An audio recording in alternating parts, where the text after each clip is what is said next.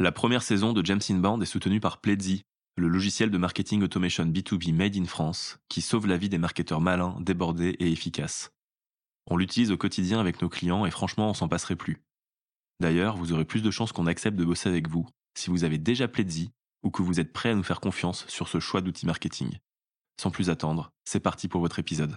Oh non, encore eux Sapristi Je ne vais pas pouvoir faire x30 de croissance en 3 mois pour des boîtes avec mes hacks secrets. Un jour, j'aurai leur peau Et ouais, Dr Now, on est les membres fondateurs d'un collectif de freelance qui s'appelle James Inbound. Et on sait que tes hacks pétés, ils marchent pas de toute façon. James Inbound, un podcast présenté par Anne-Claire Duval ou Cédric Costa. Ça dépend des jours. Nous, notre mission, c'est de créer du contenu au service de la croissance dans un CRM simple et clair qui fait collaborer équipe sales et marketing. Et dans James Inbound, le podcast, on part en mission très spéciale avec des pros du marketing qui dévoilent leurs meilleures techniques. Stratégie, production de contenu, CRM, grosses relations entre équipes sales et market, entre autres. Aujourd'hui, c'est moi Cédric qui fait l'interview, car Anne-Claire est en déplacement. Tu connais la chanson, si je te disais où, je devrais ensuite te mettre en mode avion. Et pour m'accompagner dans cet épisode, c'est l'agent Thomas Rivol, fondateur du Sales Lab. On va parler des relations entre équipe sales et marketing avec lui, qui a justement les deux casquettes. C'est parti pour James Inbound, je te souhaite une bonne écoute. Salut Thomas, tu peux te présenter rapidement? Yes, bien sûr. Euh, bah, déjà, merci pour l'invitation. Ça fait super plaisir. Euh, pour faire simple, donc, je m'appelle Thomas Rivol, je suis entrepreneur depuis 10 ans et j'ai, disons, une double casquette, une double passion. La première, c'est une partie conseil où j'accompagne des boîtes sur l'acquisition et la conversion de manière globale. Et une deuxième casquette où j'ai cofondé le Sales Lab. Et le Sales Lab, c'est un programme de formation qui aide les solopreneurs et les sales à faire plus d'acquisitions et à closer plus facilement leurs prospects, pour résumer. Avant d'aller plus loin, c'est quoi pour toi l'inbound marketing? Pour moi, c'est, si tu veux, une approche euh, stratégique, on va dire, de l'acquisition, basée non pas sur la chasse, mais sur la valeur pour moi, c'est l'élément le plus important, c'est-à-dire comment tu peux apporter de la valeur à ton prospect avant même de chercher à lui vendre une prestation. Et donc, tu as euh, deux variables qui sont importantes pour moi. La première, c'est l'alignement avec les besoins de ton prospect, première variable. Et la deuxième, c'est la création de relations à long terme. Et pour moi, c'est vraiment les deux variables les plus importantes de l'inbound, dans, une logique en tout cas de création de contenu euh, à long terme. Les sales et les marketeurs, c'est des ennemis ou des alliés?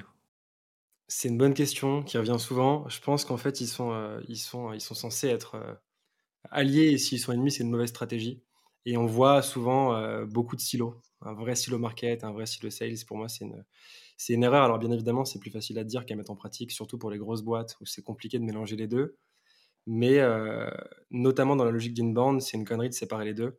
dans la mesure où tu as besoin d'avoir un, une compréhension commune de ta cible, partagée par le market et par le sales. Deux, un alignement sur le message et sur la proposition de valeur de ta boîte.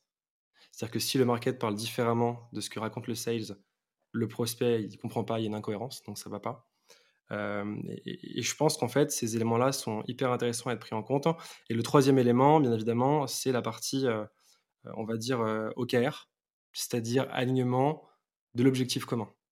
Si le but de ton marketing, c'est de faire des vues et de faire de la visibilité, euh, et que le but de tes sales, c'est juste de convertir, tu te paumes. En revanche, si les deux ont un truc commun, un vrai objectif commun qui est de se dire on va tout casser, on crée du contenu ensemble, on attaque nos personas, on apporte de la valeur, on éduque, on nurture nos prospects, et derrière, ensemble, on convertit, je pense que là, tu gagnes. Donc c'est vraiment, tu vois, une vision où pour moi, tu peux avoir des silos, mais la notion optimale, c'est d'avoir deux équipes qui bossent ensemble, pas simplement sur le market qui va bosser et qui va dire aux sales, voilà, je vous les ai chauffés, je vous les envoie, démerdez-vous. Vraiment sur cette logique de compréhension complète de la cible et même sur cette logique, tu vois, de pitch, d'offre claire et alignée sur les deux profils. C'est quoi un bon commercial en 2022 Je pense que je vais te surprendre sur, euh, sur la réponse, euh, puisque j'ai pas une réponse sur les skills. J'ai une réponse, on va dire, sur euh, la confiance en ton produit. Et pour moi, en fait, si tu veux un bon sales, c'est déjà un mec ou une nana qui est convaincu que son produit ou son service est incroyable. Et ça, pour moi, c'est la base, dans la mesure où si tu n'as pas cette conviction, ton prospect va le ressentir. Tu sais, en vente, on parle souvent de transfert de confiance. Moi, sur la partie création de contenu et inbound, justement, tu as, on va dire, un transfert de croyance. Et donc, si ton sales ne croit pas en son produit, le prospect ne pourra pas y croire. Et donc ça, tu vois, avant de parler de script magique, de, formation des sales, etc., tu as ce sujet d'éduquer vraiment tes équipes sales à ce qu'apporte ton produit. Et tu vois, je t'en parlais tout à l'heure un peu en off, cette notion importante aussi potentiellement d'involver, enfin de, mettre en, en relation, si tu veux, le customer success et la partie sales, de la mesure où en fait le fait d'avoir des feedbacks positifs de tes clients, c'est ce qui va motiver tes équipes. Donc en fait, pour résumer, un bon sales, bien évidemment, c'est quelqu'un qui a cette connaissance de la conversion et qui connaît ses scripts, etc. Mais c'est quelqu'un qui est convaincu qu'il a un putain de produit vraiment incroyable ou un service complètement dingue et que chaque prospect qu'il a en face de lui, il peut en gros changer sa vie. Et je pense que tu vois, quand tu as cette vision-là, et je l'ai vu sur des boîtes que j'ai accompagnées, où en fait les mecs étaient, euh, tu vois, quand ils parlaient du produit, ça se sentait qu'ils n'étaient pas à l'aise, quoi. C'était, euh, il n'y avait pas d'envie, il n'y avait pas de truc derrière. Et tu dis, en fait, si toi, tu le ressens en tant que consultant ou partenaire ou autre, ou manager, tous les prospects le ressentent. Et à l'inverse, si tu as un mec qui a un produit vraiment dingue et qui dit, mais mec, attends, tu connais pas mon produit, mais t'es fou. Mon produit, c'est un truc de dingue. Tu fais si, ça, ça, ça t'apporte ça. J'ai des feedbacks de fou tous les jours. Mais en fait, limite, j'ai envie de te dire, tu n'as presque pas besoin de skills et de compétences pour closer. Limite, tu vois, tu prends ton client le plus satisfait, tu le chopes en interne et c'est lui ton meilleur sales. Tu vois ce que je veux dire? Donc, je caricature un peu, mais c'est vraiment cette vision de se dire, OK, il y a les compétences, etc. Mais il faut une confiance totale en ton produit et donc aussi derrière en tes équipes pour avoir une bonne cohésion et de la perf. Et c'est quoi une bonne équipe sales? Ouais, donc une bonne équipe sales, euh, pour moi, ça va être euh, une équipe qui est drivée par un but commun. C'est-à-dire pas simplement se dire on veut faire du CA. Alors c'est cool, hein, ça peut être un super truc, mais c'est pas ça qui va te faire bouger et c'est pas ça qui va te driver dans les moments difficiles. Donc c'est un but commun, une ambition, disrupter un marché, je sais pas, avoir un produit incroyable, un service incroyable, c'est la base. Ensuite, c'est un manager hyper humble et qui a envie de faire progresser ses équipes. Ce qui est super important, et je pense qu'on ne le précisera jamais assez, mais un manager, ça peut te pourrir une équipe. Euh, on, l'a vu assez souvent. Et euh, bien évidemment, après, en termes d'organisation, euh, comme je te le disais, il n'y a pas d'équipe magique. Tu as forcément des personnes qui vont être des top performers, d'autres un peu moins, et puis une zone un peu médium. Mais l'idée, c'est d'avoir une sorte de, alors bien évidemment, c'est pas un monde magique, tu vois, où les meilleurs vont attirer les moins bons parce que pragmatiquement, t'as pas forcément le temps, et c'est pas comme ça que ça se passe. Mais si tu as une énergie commune, je pense que c'est ça qui te permet de pousser toute ta team vers le haut, notamment potentiellement grâce à des OKR communs, tu vois, objectifs communs euh, de performance, de nombre de clients, euh, chiffre d'affaires, etc. Euh, et en plus de ça, bien évidemment, de connecter ton équipe sales en permanence avec ton équipe market et ton équipe customer success. Je suis vraiment convaincu de ce truc pour créer une émulation positive où en fait le sales reçoit des leads qui sont chauds et bien chauffés avec un bon message par le market. Ils closent, ils partagent les closings. S'ils sont un peu moins motivés, ils ont le customer success qui partage des captures d'écran de clients super contents. Et tu vois, ça fait une sorte d'énergie et on, l'a vu plein de fois, par exemple sur des boîtes qui voulaient pas faire de cold call. Tu vois, les mecs voulaient pas décrocher leur téléphone, ils étaient pas à l'aise, ils savaient pas comment pitcher, ils avaient leur script, mais ils n'arrivaient pas à les respecter, ils étaient hyper tendus par rapport à ça. Et en fait, jouer avec un manager maintenant, il leur fait des, meetings à 9h du mat, tous les mardis matins, de 9h à 11h. Et pendant deux heures, ils font que bourriner sur le produit et les retours clients. Donc les bons retours clients pour les chauffer. Et il me dit, en fait, maintenant, on commence nos sessions le mardi à 11h, donc nos sessions de cold call. Et j'ai jamais vu la team aussi déterminée que quand ils sortent de deux heures de, trucs de folie, tu vois, où tout le monde se partage les good vibes, etc.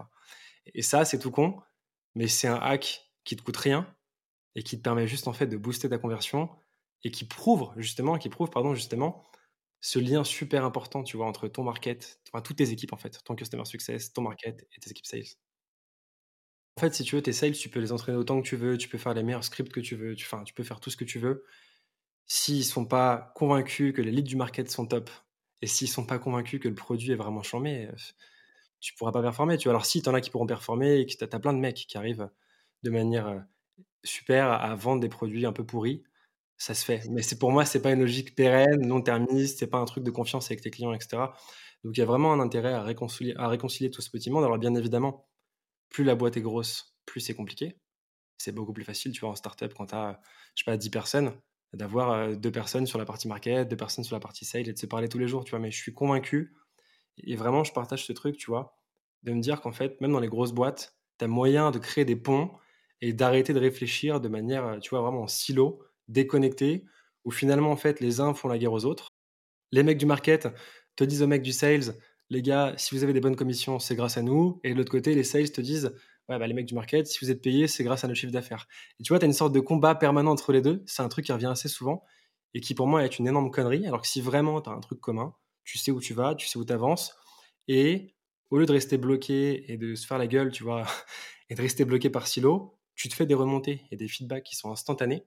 Donc le sales te dit, tu vois, écoute, là tes leads ne sont pas qualifiés, j'aimerais que tu ailles me taper tel type de persona, parce que je sais que ce type de persona, c'est mes gros paniers, c'est mes high tickets, c'est les boîtes que je close en un rendez-vous de trois, tu vois. Et donc le market ajuste, te modifie, le sales close plus, et c'est une sorte de cercle vertueux. Au lieu de rester, tu vois, cantonné à le truc, je trouve que c'est plus pertinent en tout cas d'avoir une logique, non pas de sales market aligné, mais de sales market intégré. Où vraiment, tu vois, il y a un vrai taf sur les personas, sur le contenu, sur le message de marque, etc. Un bon commercial, c'est un bon marketeur généralement Et un bon marketeur, c'est un bon commercial Écoute, je pense que euh, un commercial doit être un bon marketeur et un marketeur doit être un bon sales. Et souvent, euh, on ne fait pas ce lien-là. Encore une fois, tu vois, on met du silo même dans les compétences. Euh, pourquoi je te dis ça? C'est qu'un marketeur qui va créer du contenu, s'il ne connaît pas les logiques de conversion, les logiques de persuasion, logiques d'influence, etc., qui sont des logiques de conversion sales, il fera moins de perf sur son contenu. À l'inverse, si le sales pense qu'à son closing et ne connaît pas les logiques de nurturing, de création de contenu, etc., il va pas comprendre le parcours du prospect. Et donc le mec va essayer de te le closer, mais qu'est-ce que tu veux closer un mec dont tu connais pas le parcours? Enfin, si, tu, veux closer la personne, tu comprends ses enjeux, ses besoins, comment le personnel a été défini, comment elle a été éduquée. Et typiquement, si tu t'es pas renseigné sur d'où vient ce prospect, tu vas essayer de closer un mec qui potentiellement te connaît depuis deux heures, de la même manière qu'un mec qui te connaît depuis un an.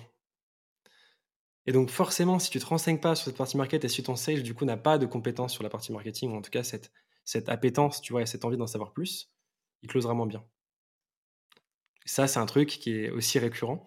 Donc pour moi, tu peux être 100% marketeur sans faire de sales, mais tu dois avoir cette connaissance et cette curiosité sales et inversement pour le sales. Le point qui est intéressant par rapport à l'inbound, c'est qu'en fait, tu vas éduquer et nurturer tes prospects dans la logique potentiellement de les convertir avant même que les sales les convertissent. C'est-à-dire, si tu crées du contenu pour renvoyer sur une LP, donc ta page de conversion, qui va permettre de soit de booker un rendez-vous avec le sales, soit de recevoir une doc ou peu importe, pour moi, ta page de conversion, c'est quasiment du sales, puisque tu as une logique de conversion. Et en fait, ce qui est marrant, c'est qu'on essaie de réconcilier les deux, mais on leur partage déjà des tâches communes. Pourquoi je te dis ça? C'est qu'en fait, le market a de plus en plus des objectifs sales, et les sales ont de plus en plus des objectifs de market. Typiquement, des sales qui vont communiquer sur LinkedIn pour faire de la visibilité, ce qui se fait de plus en plus en B2B et ce qui marche très très bien, ils font du market. Puisqu'ils ne vendent pas quand ils postent leur contenu, ils créent du contenu pour chauffer la cible. Le market, quand tu leur demandes d'aller chercher un bon taux de conversion sur des ads par exemple, c'est du sales. Parce que pour moi, la conversion, c'est du sales. Donc en fait, on a voulu mettre deux silos, mais on se rend compte au fur et à mesure de l'évolution des techniques de marketing, etc., que plus ça va, plus on mélange leurs objectifs. Et donc finalement, on va se retrouver sur, euh, je pense, un pôle commun, qui est peut-être le pôle de growth, je sais pas, je sais pas, un pôle de croissance, un pôle de, je, ne sais pas, mais un truc commun, finalement, en fait, si tu veux, euh, tu as tes SDR qui vont te chasser en outbound vraiment sur la partie sales, et la partie market, en fait, c'est ton SDR de l'inbound, en fait. Enfin, tu vois ce que je veux dire? C'est un truc, en fait, où tu mets tout en commun, et avec ça, tu as une bulle en fait de performance avec du feedback continu, de l'amélioration et surtout de la perf. Puisqu'au final, ton market, in fine, ce qu'ils veulent, c'est de la perf. Je pense qu'à moins que ce soit une campagne de notoriété, tu fais pas des choses pour être sympa, pour être bien vu, bien perçu, etc. généralement, euh, sur beaucoup de startups, etc., et qui sont, je pense, les personnes qui vont aussi écouter ce podcast, ce que tu veux, c'est de la perf. Donc en fait, autant t'aligner et autant avancer dans le même sens. Quoi. Ça pourrait ressembler à quoi, selon toi, un département hybride qui cartonne, avec des sales un peu marketeurs et des marketeurs un peu sales? Euh, Je vais essayer de, le dire de manière pragmatique pour ne euh, pas, rester sur la théorie. Euh, mais tu vois, en te basant sur une, sur une petite équipe, tu fais des meetings, imaginons 5 personnes, pour faire très simple, 5 personnes. Tu as deux marketeurs, deux sales, on va dire, et, et un growth vision globale, tu vois, qui va t'apporter des, des, petits hacks en termes de réflexion, plus, tu vois. Tu prends ces cinq personnes, tu les fais réfléchir ensemble. Tu bosses sur tes personas par rapport à ton expérience en sales. Donc, quelles sont les boîtes qui te rapportent de la trésor Quelles sont les boîtes qui ont la meilleure expérience par rapport à ton produit ou ton service Donc, qui en tirent le bénéfice maximum ou maximal. Et une fois que tu as fait ça, tu définis tes campagnes. Donc, en fait, le sales te dit moi, ce qui m'intéresse, c'est les PME qui sont entre allez, 50 et 200 personnes qui sont basées en banlieue lyonnaise ou parisienne, peu importe. Et les boîtes qui sont sur le textile nous intéressent particulièrement parce qu'on a des super feedbacks, donc c'est facile à closer avec la preuve sociale. Une fois que tu as défini ça, ton market te lance les campagnes. En fonction des résultats et des leads qui tombent, tu as une remontée permanente de l'équipe sales qui te dit écoute, ça c'est closé, ça c'est closé. Par contre, je me rends compte que finalement, euh, banlieue parisienne, c'est pas top. En revanche, les boîtes qui sont à Lyon, peut-être parce qu'il y a moins de concurrence et qu'elles se font moins appeler, on les close plus facilement. Donc on change ça. Et en fait, ce truc, tu vois, c'est la logique de growth un peu, tu vois, c'est du test and learn permanent pour voir ce qui fonctionne. Et je me dis, mais pourquoi on l'appliquerait pas au market et au sales? Pourquoi on devrait faire? On définit des personas pendant un an, on teste à fond, ça marche pas, mais c'est pas grave, on continue. Et le market dit au sales, mais putain, les gars, vous déconnez, euh, vous closez rien. Et les sales font, euh, les gars, euh, leads sont pourris, tu vois. Donc je me dis, faisons une logique itérative de manière récurrente. Ça peut être en monthly, ça peut être en weekly, ça peut être tous les jours, peu importe. Tous les jours, c'est compliqué parce que tu n'as pas assez de recul sur la data. Mais tu vois, logique itérative, step by step, on teste, on optimise et, on fonctionne comme ça. Et a priori, dans le meilleur des mondes, on a précisé, hein, je précise, dans le meilleur des mondes, je pense que ça fonctionnerait comme ça, avec une totale cohérence. Et je pense que c'est comme ça que tu fais de la perf. Et c'est surtout comme ça que tu embarques tes prospects avec un vrai discours commun, et tu vois, un truc vraiment, vraiment carré de bout en bout. Il manque quoi côté marketing pour en arriver là? Ce qui manque, je ne sais pas si c'est une compétence, et je sais que souvent, tu vois, le, point qui fait débat, c'est la partie commission. C'est-à-dire que les sales sont commissionnés sur les deals, et le market ne l'est pas. Et donc ça, alors je dis pas que bien évidemment la partie financière est la plus importante, heureusement non, mais elle est quand même importante, tu vois, et c'est quand même une des raisons qui revient souvent. et je pense qu'en fait, dans cette logique-là, d'alignement ou du coup d'intégration, on va rester sur la partie alignement, si tu veux un alignement, tu dois aussi aligner tes commissions. Assez logiquement, tu vois, pour pas que tu aies de, trucs disparates entre les uns et les autres. Et je pense que ça, en tout cas pour l'avoir vécu personnellement, l'avoir entendu et l'avoir aussi vu sur différentes boîtes, c'est un des éléments qui bloque. C'est qu'en fait, tu as beau dire, les mecs, on a un objectif commun et on veut tous aller ici.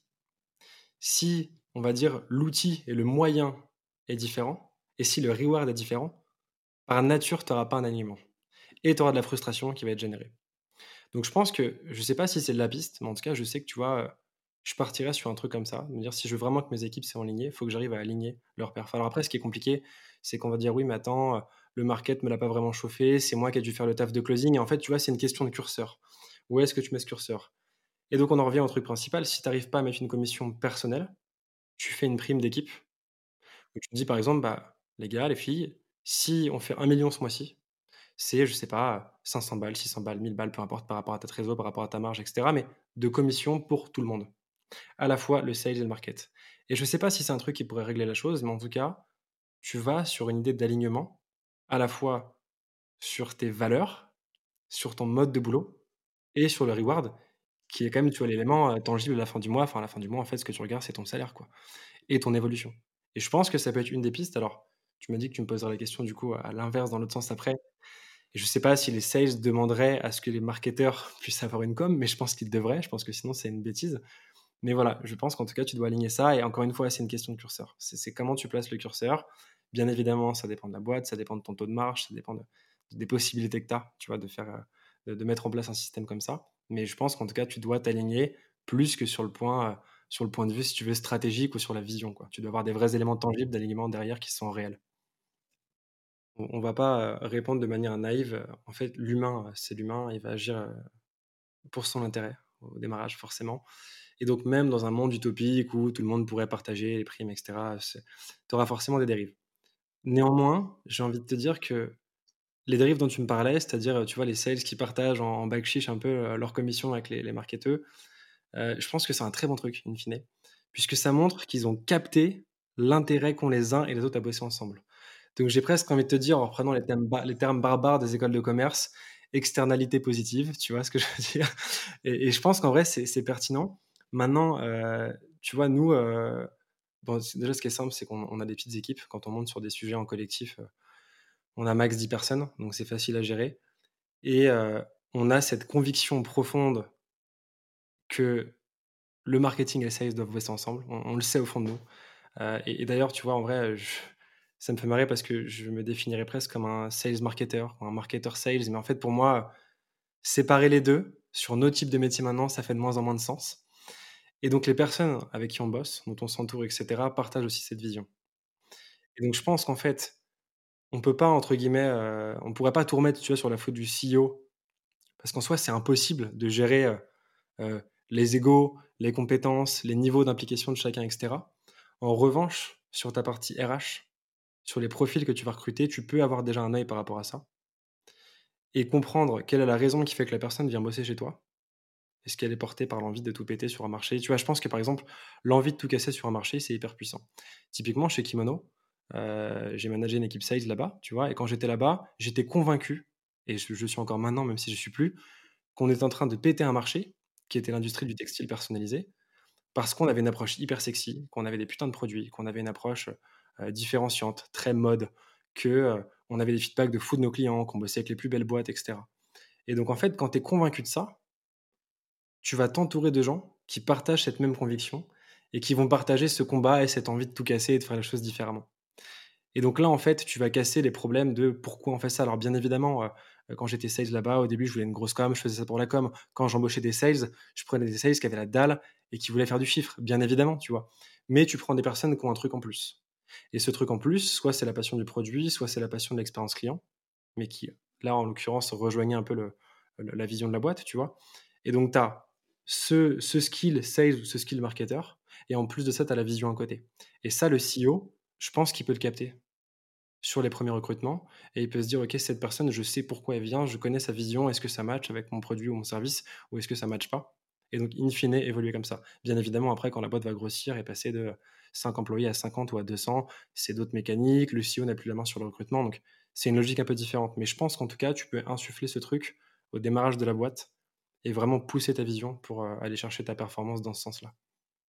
Mais tu sais que pour moi, d'ailleurs, quand tu manages une équipe sales, par exemple, même pas en tant que CEO en tant que manager, le plus important, c'est pas d'avoir une bonne relation avec tes équipes. C'est pas que toi, en tant que manager, tu as une bonne relation avec tes équipes, c'est que tes équipes entre elles tournent bien. Et je préfère limite, tu vois, qu'il y a des. Euh, alors, euh, je serai, serai jamais un enfoiré, j'ai toujours essayé d'être cool, de comprendre, de les aider à avancer, etc. Tu vois, et de faire un truc vachement positif.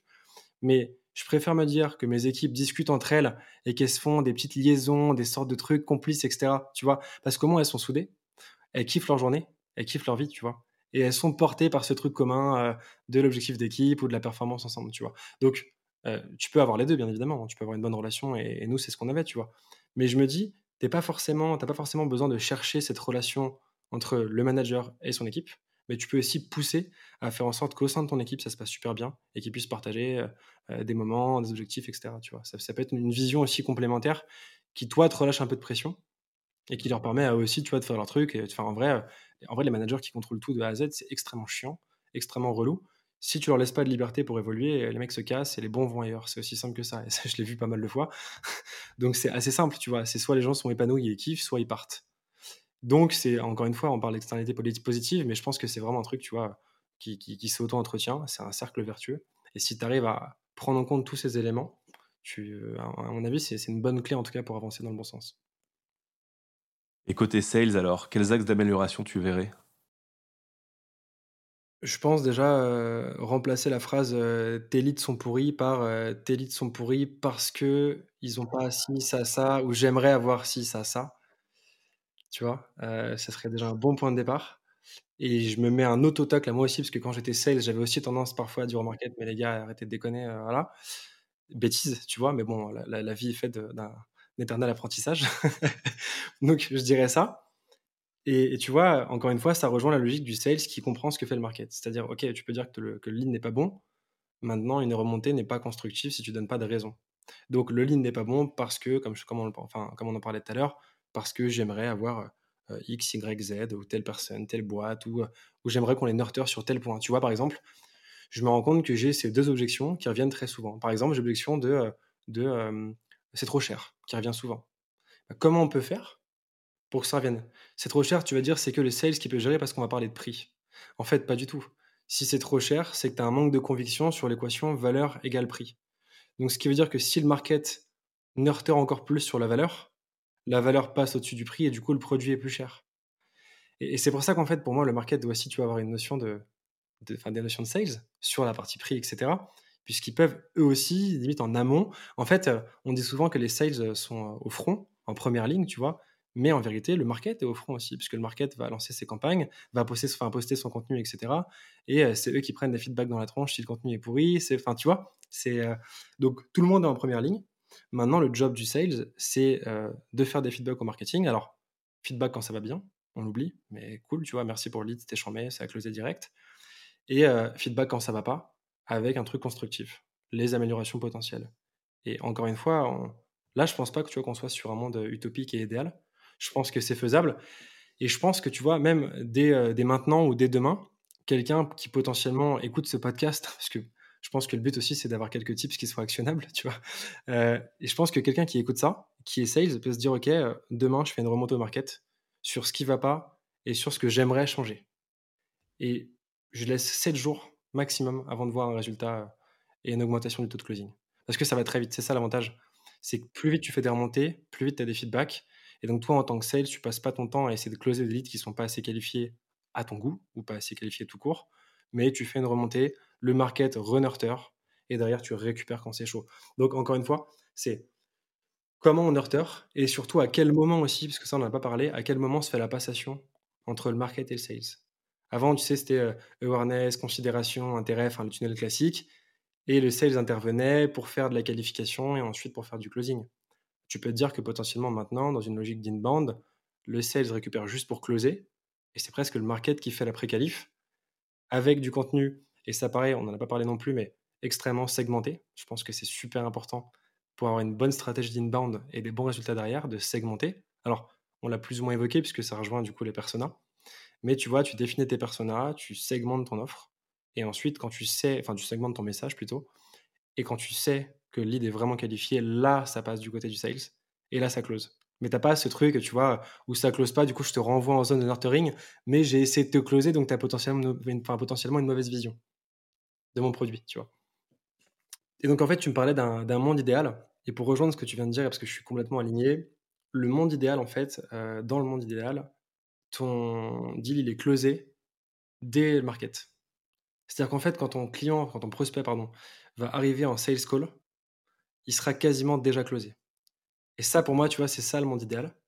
C'est-à-dire que le job du sales, souvent, on se dit, si tu prends un rendez-vous, tu repitches ton produit, mais normalement, le mec le connaît déjà.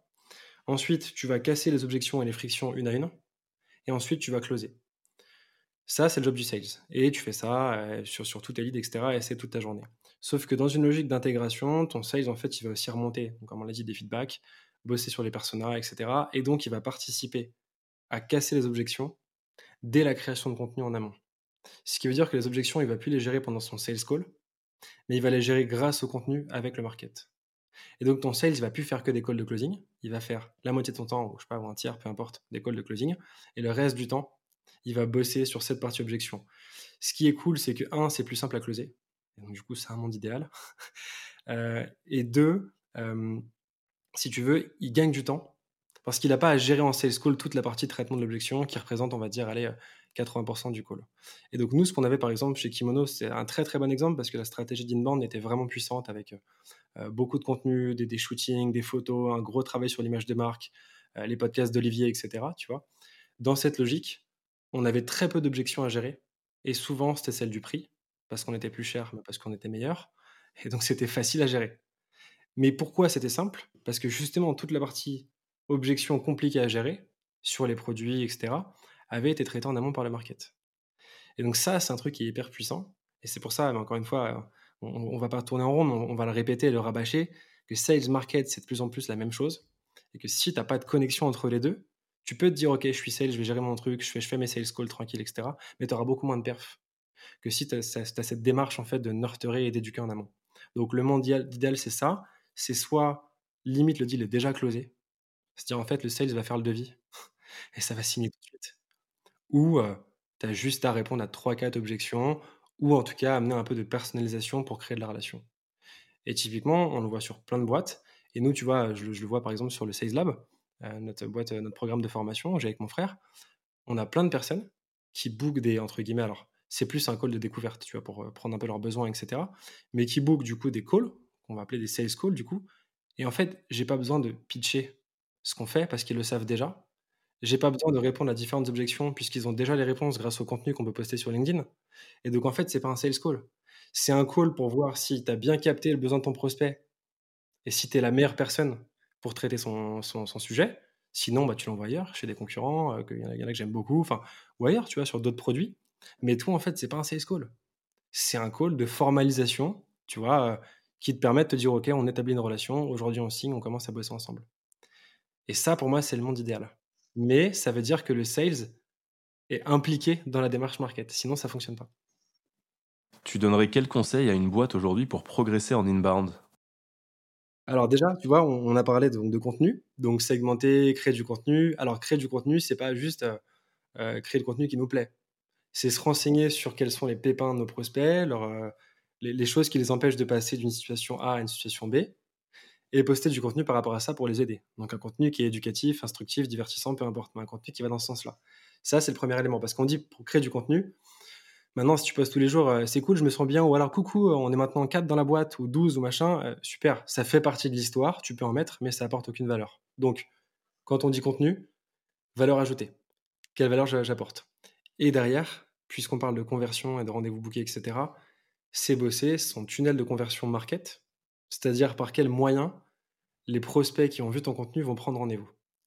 Et ça, on n'en parle pas, pas souvent. En fait, on parle de la partie création de contenu, on parle de la partie closing quand tu as le call, mais tu as quand même un truc entre deux, où tu as une grosse déperdition. Et souvent, en fait, c'est un peu euh, un panier percé, où tu vas remplir de contenu, donc tu auras un super contenu, tu vas mettre du budget, machin, et potentiellement un peu d'ads, etc., pour, booster ta découvrabilité. Ensuite, tes leads arrivent sur un site où tu n'as pas bossé la conversion, de manière sales. Donc en fait, il n'y a pas de rendez-vous booké. Ou alors, il y a peut-être, euh, je sais pas, 20% ou 30% de rendez-vous qui passent à côté. Donc pour moi, les deux conseils essentiels, c'est contenu à haute valeur ajoutée. Et donc, contenu à haute valeur ajoutée, c'est-à-dire contenu qui m'apprend quelque chose ou qui m'aide. Et pas à se dire, euh, tu vois, euh, je vais pas donner gratuitement quelque chose euh, d'extrêmement intéressant. Je fais payer tout ce qui est bien. Tu sais, c'est un peu la logique en création de contenu, c'est si c'est trop bien, c'est payant. Ouais, sauf qu'en fait, ça marche pas dans la mesure où il y a plein de contenus vraiment stylés online. D'ailleurs, tout est disponible online gratuitement, quasiment. Donc, si c'est pas toi qui le donne, c'est ton concurrent ou c'est quelqu'un qui a un peu plus cogité à la question que toi. Donc ça, je pense que c'est un truc important. Donc haute valeur ajoutée avec beaucoup de valeur, donc beaucoup de valeur et en tout cas des bénéfices et des clés. Et derrière, tu bosses ta partie conversion avec des vrais éléments de sales du coup, de vraiment des, trucs de sales, tu vois, persuasion, etc., les vrais call to action, le, bon copywriting qui est super important aussi, plein de petits éléments pour faire en sorte que tu n'aies pas ce truc du panier percé et que tes efforts ne soient pas vains. Donc je pense que c'est les deux trucs essentiels en tout cas que je mettrai en avant pour, pour assurer un maximum de perf en tout cas et d'alignement pour le coup entre tes résultats et les efforts que tu mets en face. Quelle serait la pire erreur à ne pas faire pour une boîte en 2022 Alors, j'ai une double réponse. Déjà, ce serait de miser à 100% sur l'inbound. réponse qui va te surprendre. L'inbound, pour moi, c'est extrêmement puissant. Et ça doit être ton gros levier, quelle que soit euh, la boîte que tu puisses avoir. Alors, bien évidemment, ça, dépend des secteurs, etc. Mais pour moi, c'est un levier super intéressant. Maintenant, se focus sur ça à 100%, ça veut dire que finalement, tu n'es pas maître de ton destin. Et tu n'as pas des cartes à jouer si jamais une plateforme te cut, si jamais tes ads ne marchent plus, si jamais tes créatifs font plus de perf. Tu vois Pour moi, tu dois toujours avoir différents outils pour pas te mettre en danger. Et pour revenir du coup à la partie, euh, à la partie inbound, on va dire euh, le contenu trop générique. C'est-à-dire en fait, et qui revient du coup au persona, in fine, c'est je parle à tout le monde, donc je parle à personne. Ce qui ne veut pas dire que tu dois forcément te nicher sur tes personas tu peux continuer à parler à différentes personnes, mais tu peux te dire un message, une cible, un but. Tu vois? Vraiment en logique, euh, j'apporte de la valeur à une personne. Si je donne des conseils de copywriting, tu vois, typiquement, je vais pas filer des conseils généraux, je vais donner des conseils aux boîtes B2B qui font du copy pour tel type de boîte. Et ensuite, la semaine d'après, pour une autre boîte, etc. etc. Puisqu'en fait, tu sais, comme on dit, bah, parler, à tout, le monde, c'est parler à personne. Si ton message n'est pas précis, et si en revanche tes concurrents ont un message plus précis, tes prospects iront ailleurs. Parce qu'ils vont se dire la solution, elle fit plus avec mon besoin.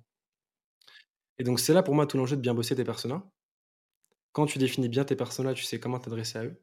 Tu connais tous leurs pain points, ou a priori, en tout cas, tu peux creuser dessus. Et du coup, tu leur apportes la valeur, l'élément qui manque dans la chaîne, tu vois, pour les faire avancer, le maillon de la chaîne euh, qui est manquant. Et je pense que ça, du coup, euh, pour répondre à tes questions par rapport au, euh, au plus gros danger ou à la plus grosse erreur, c'est de faire du contenu justement trop générique et pas assez précis ce qui peut faire de toi une sorte d'encyclopédie, tu vois, où il y a plein de trucs qui se passent, plein de valeurs, etc. Mais finalement, in fine, tu sais pas pour qui c'est. Et donc, au final, personne t'achète. Pour synthétiser un peu tout ce qu'on s'est dit, tu nous fais une petite masterclass sur la différence entre inbound et outbound Ouais, pour, pour, pour schématiser de manière euh, assez, euh, assez grossière, on va dire que l'outbound, c'est la chasse. Tu vas vraiment aller chasser du client dans un but de conversion tout de suite. Donc, euh, ça va être un email, tu vois, pour reacher quelqu'un et booker un sales call directement. Ou ça va être un call pour essayer de booker, pareil, un autre sales call, tu vois, un second sales call. Donc, un call découverte pour booker un sales call. Et là, tu es vraiment sur une logique d'aller chasser quelqu'un qui ne te connaît pas du tout. Là où en logique d'inbound, tu es sur une logique d'éducation, de création de contenu, de création de relations, qui est du coup une logique un peu moins court-termiste, puisque ça prend du temps et que tu as une relation qui doit se créer, qui ne va pas se créer euh, en, trois contenus ou en trois mails. Euh, et pour revenir à ce qu'on se disait du coup euh, avant l'enregistrement, par rapport au lien entre les deux, c'est qu'en fait pour les personnes qui ne sont pas spécialement à l'aise avec l'outbound pur et dur, donc la vraie chasse, tu peux effectivement voir ton outbound de manière hybride avec l'inbound. C'est-à-dire en fait, au lieu de te contacter par mail ou par téléphone et de te dire je sais que tu as ce problème, j'ai telle solution, viens, je te vends mon produit, on se fait un call pour en parler. C'est, je sais que tu as ce problème, et tous les jours, je partage du contenu sur cette thématique, sur mon podcast, sur LinkedIn, sur mon blog, peu importe. Et donc là, en fait, tu vas chasser, pas pour closer. Donc, tu as une meilleure conversion, puisque tu n'as pas une logique, on va dire, agressive de closing directement. Tu as plus une logique d'éducation et de partage. Alors, bien évidemment, les gens ne sont pas dupes. Mais je vais te dire, tu vois, alors il y a certaines logiques d'inbound et certaines mails qui sont très très bien euh, d'outbound pardon, qui sont très bien foutues. Mais au jour d'aujourd'hui, je préfère me faire euh, targeter par une boîte qui me dit écoute, je sais que tu as ce pépin-là. Et je bombarde de contenu sur mon podcast pour t'apporter des clés.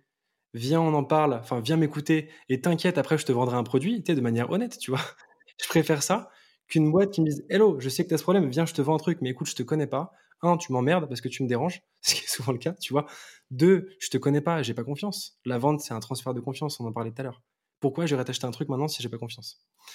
Et donc, tu vois, je pense que tu peux du coup avoir cette logique de dire je vais chasser comme ça, je remplis mon pipe, mais ce pipe, avant de le closer, de le mettre en sales call directement, je le mets en ortering. Je lui apporte de la valeur, je le chauffe jusqu'au moment où c'est lui qui va me dire mais attends, attends, il faut qu'on se parle tout de suite, il faut qu'on boucle un rendez-vous. Et ça, tu vois, euh, alors bien évidemment, la logique, la, la logique suit son cours. Tu as un plus gros taux de conversion derrière quand c'est pas toi qui book les meetings, mais ton prospect qui book les meetings. C'est, en vrai, c'est un truc, euh, ça paraît évident, tu vois. Mais nous, on le voit par exemple sur euh, d'autres clients qu'on accompagne qui postent beaucoup, beaucoup, beaucoup de valeur sur LinkedIn. Et ils sont passés de taux de conversion de. Alors, ils ont un peu moins de meetings bookés que quand ils faisaient de la outbound. Mais en conversion, t'en as un qui est passé de genre 25% à 75% ce qui est juste colossal. Donc, c'est-à-dire qu'il fait moins de calls, mais il fait plus de CA à la fin de l'année. Juste parce qu'il a cette logique de création de contenu, d'apport de valeur, de création de relations, etc. Et pour mettre tout de suite une barrière à ce qu'on pourrait dire, et en tout cas, plutôt écarter cette barrière, tu peux créer des relations même quand tu as une volonté de vendre un produit. Tu sais, tu as souvent ce truc en mode Ah ouais, en gros, tu crées des relations juste pour vendre. Euh, alors écoute, en fait, on fait du business. Maintenant, je suis convaincu qu'on peut faire du business en s'apportant de la valeur mutuellement. Et c'est pas parce que j'ai un truc à te vendre que ça va te nuire. Au contraire. Tu vois? Souvent, c'est le truc, c'est tu limite t'opposes les deux. C'est soit tu crées une relation, soit tu vends un produit. Mais non, non, en fait, tu peux créer une relation, vendre un produit. Et tu peux d'ailleurs même créer une relation incroyable quand la personne a consommé ton produit ou ton service si vraiment il est dingue. Donc tu peux augmenter l'expérience client en augmentant le nombre de produits que tu vends, en augmentant ton panier moyen sur ce client. Donc c'est vraiment un truc que je trouve intéressant et, euh, et qui a une sorte de pseudo-barrière qui revient souvent parce qu'on n'est peut-être pas à l'aise avec le fait de vendre, tu vois. Mais je pense que pareil, ça, c'est un truc à péter et qui te permet du coup d'interpréter, de, voir les choses différemment et de te dire, OK, je vais peut-être penser relation d'abord, tout en pensant business. Nous, on est un, très mauvais exemple. Tu sais, on dit souvent les, les, cordonniers sont les plus mal chaussés. on est un très mauvais exemple dans la mesure où on fait euh, zéro outbound. Euh, puisque en fait notre volonté, en tout cas sur le Sales Lab et pas sur d'autres produits, mais sur le Sales Lab, notre volonté c'est pas de scaler, c'est de garder, tu vois, 100% euh, de, satisfaction, euh, de résultats, etc. Donc, et pour l'instant, on a tellement de leads entrants que tu vois, on a cette chance-là, donc on est le très mauvais exemple. Enfin, on est le mauvais, pardon, on est le très mauvais exemple. C'est vraiment pas le, truc à suivre. Mais je pense que tu vois, tu dois coupler les trois. C'est-à-dire te dire, je fais de, je fais de la haute bande classique. Je vais chercher des prospects. Comme ça, je sais que si demain, euh, imaginons, je passe du contenu sur LinkedIn, tu vois, mais que LinkedIn me tège, ou que je crée un podcast, mais que Apple Podcast ou Spotify me dégage, potentiellement, tu vois, je sais que j'ai des clés pour pas avoir zéro dans mon pipe. Ça, c'est le premier élément. Donc, stratégie outbound. Deuxième stratégie, stratégie inbound, full inbound, où en fait tu vas créer du contenu, apporter de la valeur, etc., nurturer et faire en sorte que les leads, enfin que les leads et tes prospects pardon, viennent à toi. Et troisième stratégie qui pour moi du coup est à mettre en parallèle, cette stratégie hybride inbound, outbound, je sais pas comment on pourrait l'appeler, peut-être la, chasse à haute valeur ajoutée, je sais pas trop comment on pourrait, trouver un terme sexy, euh, où tu te dis voilà, ça c'est le croisement entre les deux. Je profite de certains leads qui sont peut-être plus compliqués à attaquer en outbound pour les faire glisser dans mon tunnel classique de création de contenu.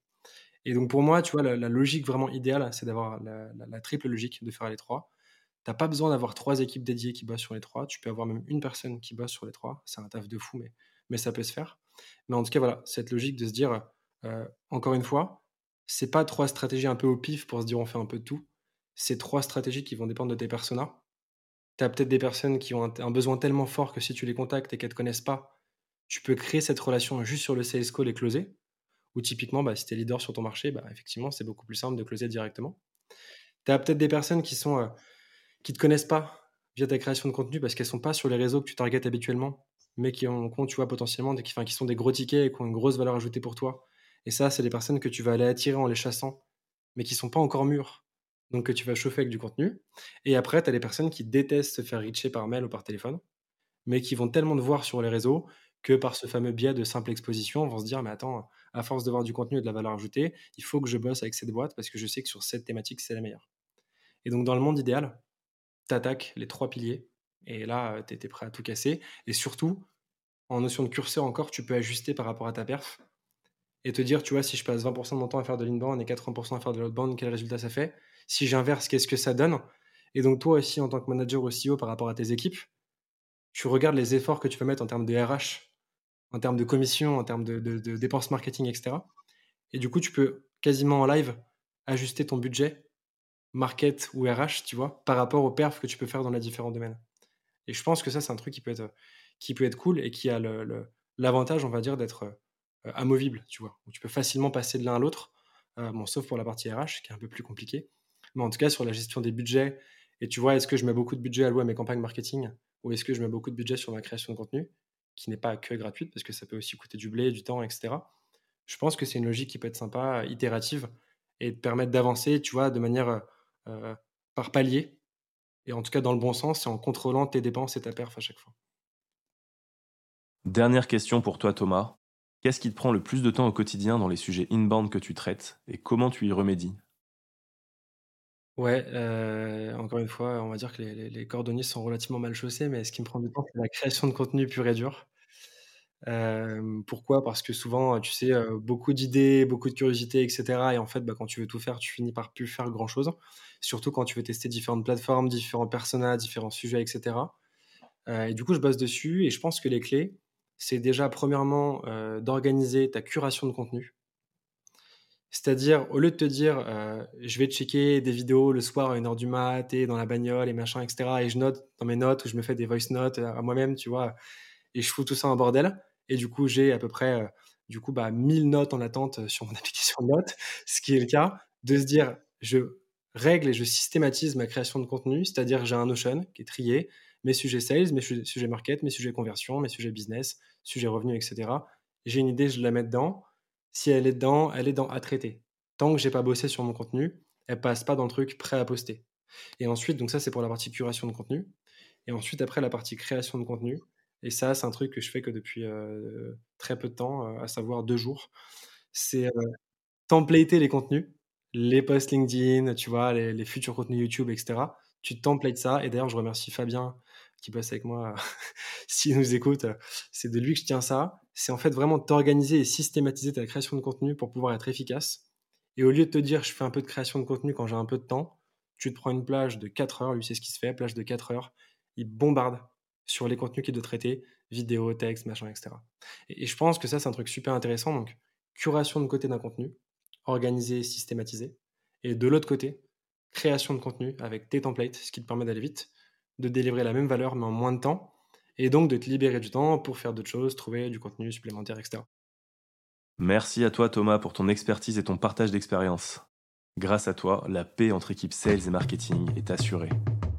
Quant à nous dans James Inbound, on se retrouve la semaine prochaine pour un épisode qui te sera présenté par Anne-Claire.